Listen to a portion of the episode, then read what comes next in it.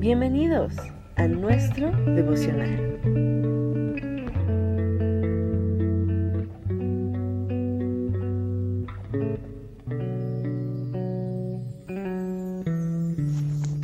Buenos días. Padre, en este día, en el nombre de Jesús, yo te ruego que tú puedas usar mi vida para bendecir a aquellos, Señor Dios, que tienen interés en ocupar este tiempo para ser edificados con este mensaje. Espíritu Santo, te necesitamos y sé tú esa fuente de salvación y de revelación a nuestras vidas. En el nombre de Jesús te lo pido. Amén. En algún momento has dicho frases o escuchado esto. Esa persona tiene gracia para decir las cosas. Me fue grato poder pasar este tiempo contigo. Esa persona cayó de mi gracia. En la Biblia hay muchas personas que tuvieron ciertas características tanto hombres como mujeres, para que Dios pudiera fijar su mirada en ellos y pudieran ser usados para cumplir el propósito por el cual Dios los creó. Pablo dice esto, Dios me tuvo por fiel poniéndome en el ministerio.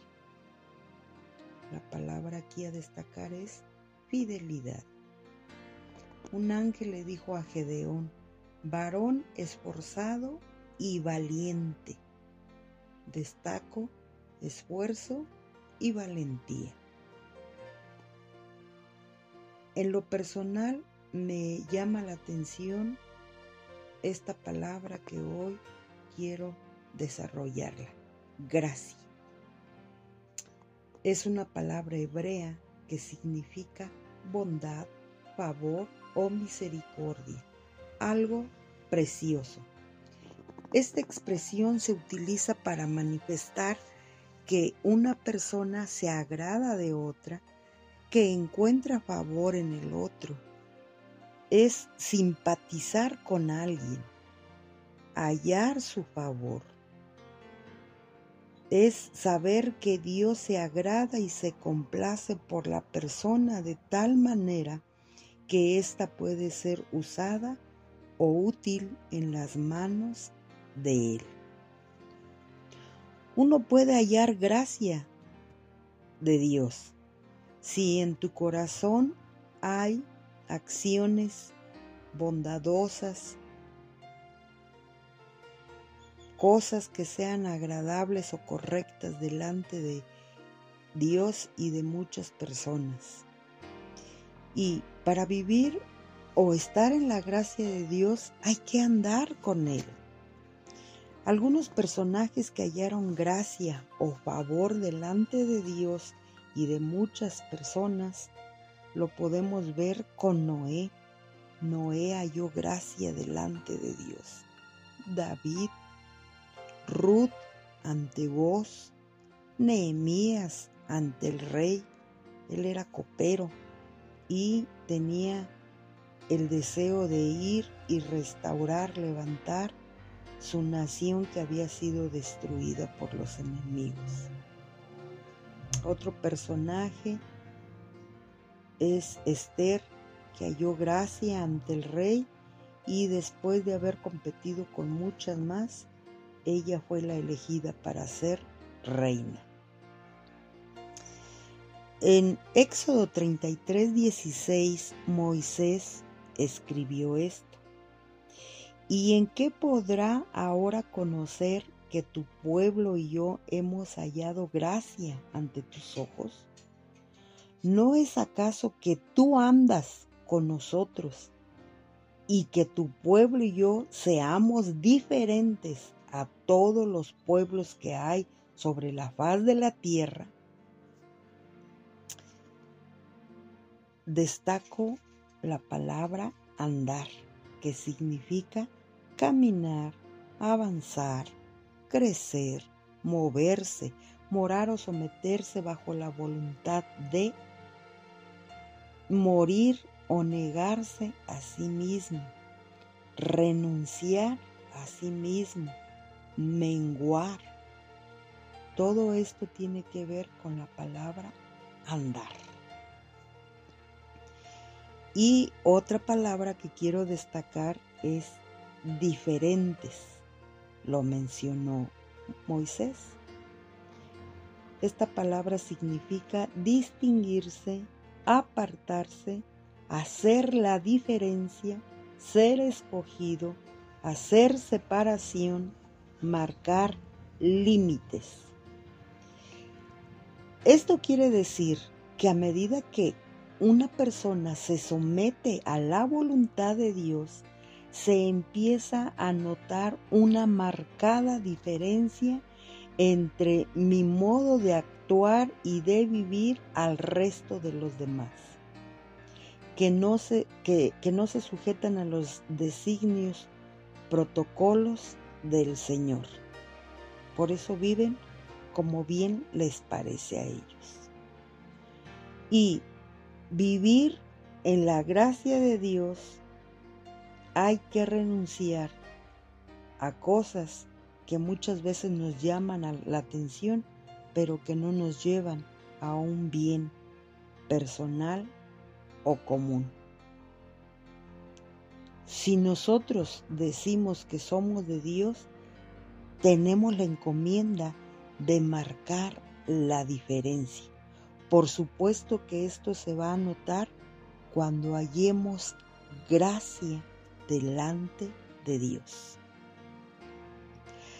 Se entiende por gracia divina o gracia santificante un favor o un don gratuito concedido por Dios para ayudar al hombre a cumplir los mandamientos, para salvarse o ser santo, como también se entiende el acto de amor unilateral e inmerecido por el que Dios llama continuamente las almas hacia Él. ¿Cómo se manifiesta o se alcanza la gracia de Dios?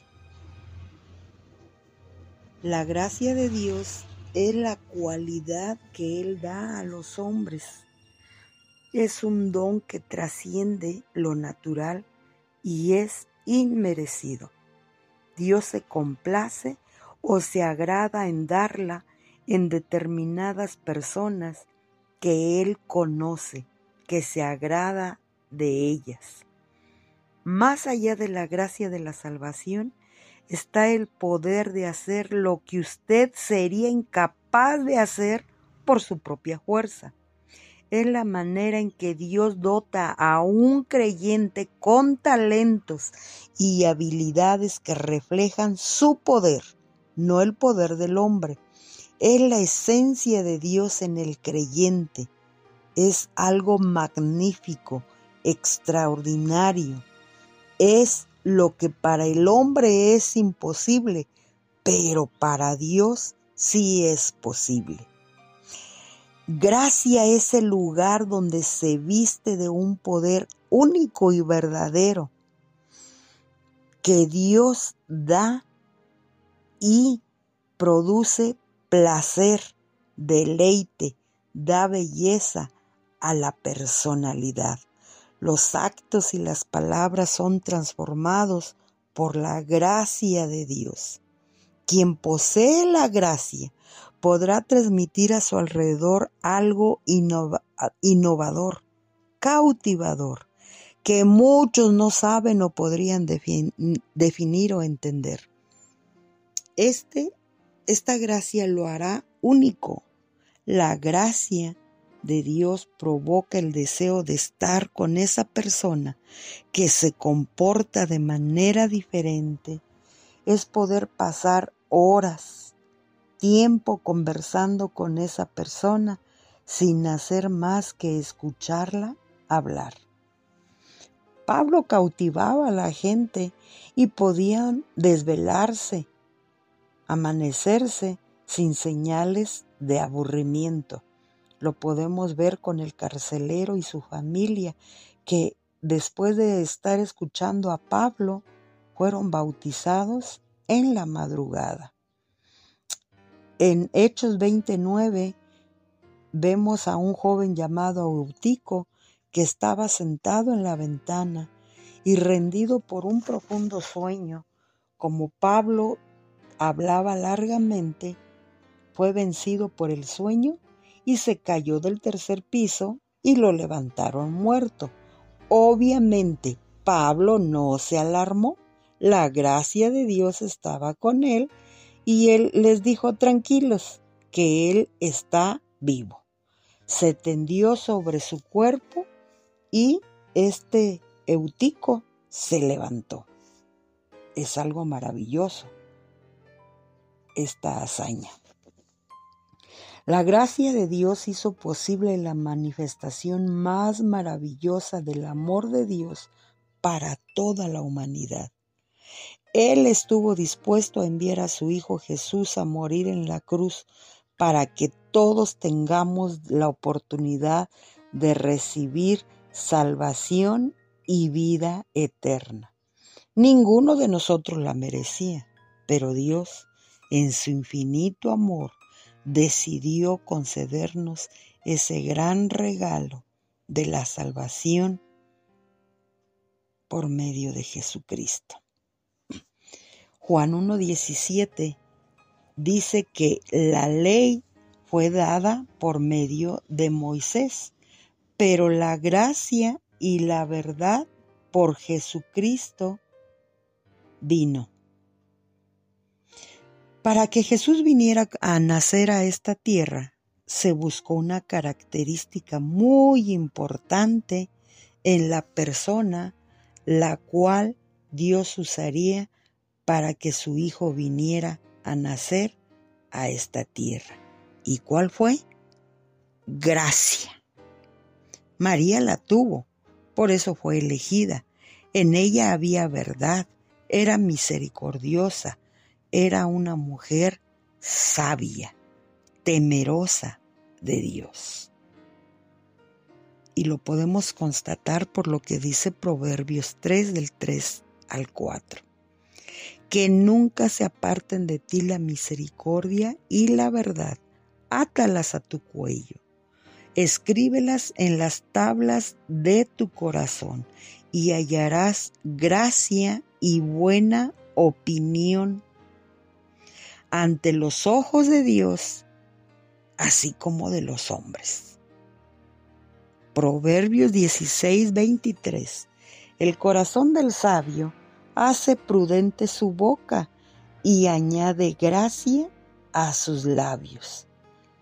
Si hay algo que prevalece en estos tiempos, es que la gente abre su boca imprudentemente actúan, se comportan de acuerdo a lo que hay en su ser interior. Blasfemias, actúan neciamente, hablan tonterías. ¿Por qué? Porque no son sabios, más bien son insensatos o imprudentes. No sé si tú conozcas a algunas de estas personas que actúan de esta manera.